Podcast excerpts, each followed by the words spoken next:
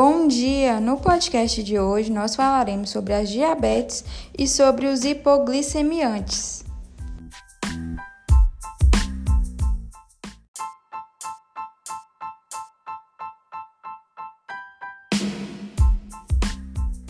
A ação dos hipoglicemiantes são medicamentos que são tomados por via oral, por diferentes formas, dependendo da sua classe provoca uma diminuição da glicemia plasmática, o nível de açúcar no sangue, e dessa forma são medicamentos largamente utilizados no manejo do diabetes mellitus tipo 2.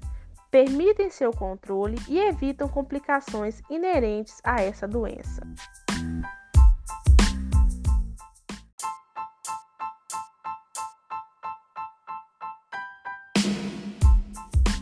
Os sulfonilureais SU são hipoglicemiantes cujo mecanismo básico de ação é estimular diariamente a liberação de insulina em pacientes que possuem células betas viáveis, ou seja, que são capazes de produzir um pouco de insulina. Além disso, o aumento da atividade da insulina aumenta a utilização periférica de glicose, uma suspensão de produção hepática de glicose.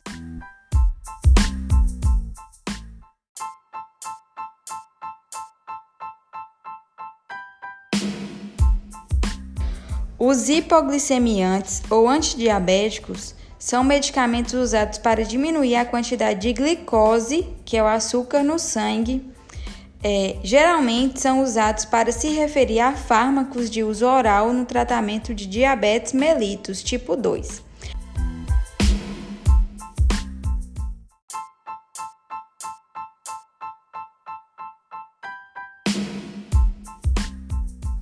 Bom, a diabetes é conhecida cientificamente como uma doença metabólica crônica caracterizada pelo aumento dos níveis de açúcar no sangue. No diabetes tipo 1, o pâncreas produz pouca ou nenhuma insulina. No diabetes tipo 2, a forma com que o corpo processa o açúcar no sangue é afetada. Então, os hipoglicemiantes orais são base para o tratamento do diabetes tipo 2, junto com os agonistas do receptor peptídeo 1, semelhante ao glucagon. Os hipoglicemiantes orais eles podem aumentar a secreção pancreática de insulina, sensibilizar os tecidos periféricos à ação da insulina, alterar a absorção gastrointestinal de glicose e aumento da glicosúria.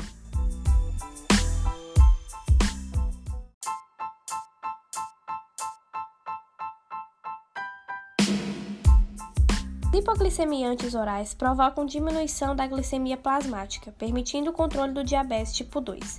A adesão à terapia farmacológica com hipoglicemiantes é fundamental para um bom controle glicêmico e a prevenção de complicações micro e macrovasculares.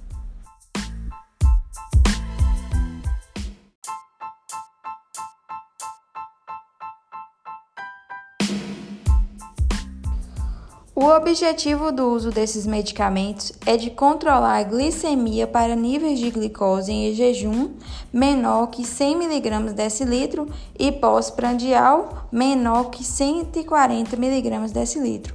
Existem diversas classes de medicamentos que possuem medicamentos de ação e indicações diferentes. É, esse grupo de medicamentos é dividido em hipoglicemiantes injetáveis e orais.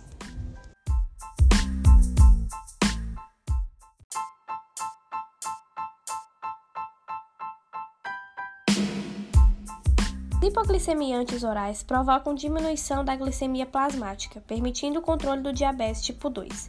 A adesão à terapia farmacológica com hipoglicemiantes é fundamental para um bom controle glicêmico e a prevenção de complicações micro e macrovasculares.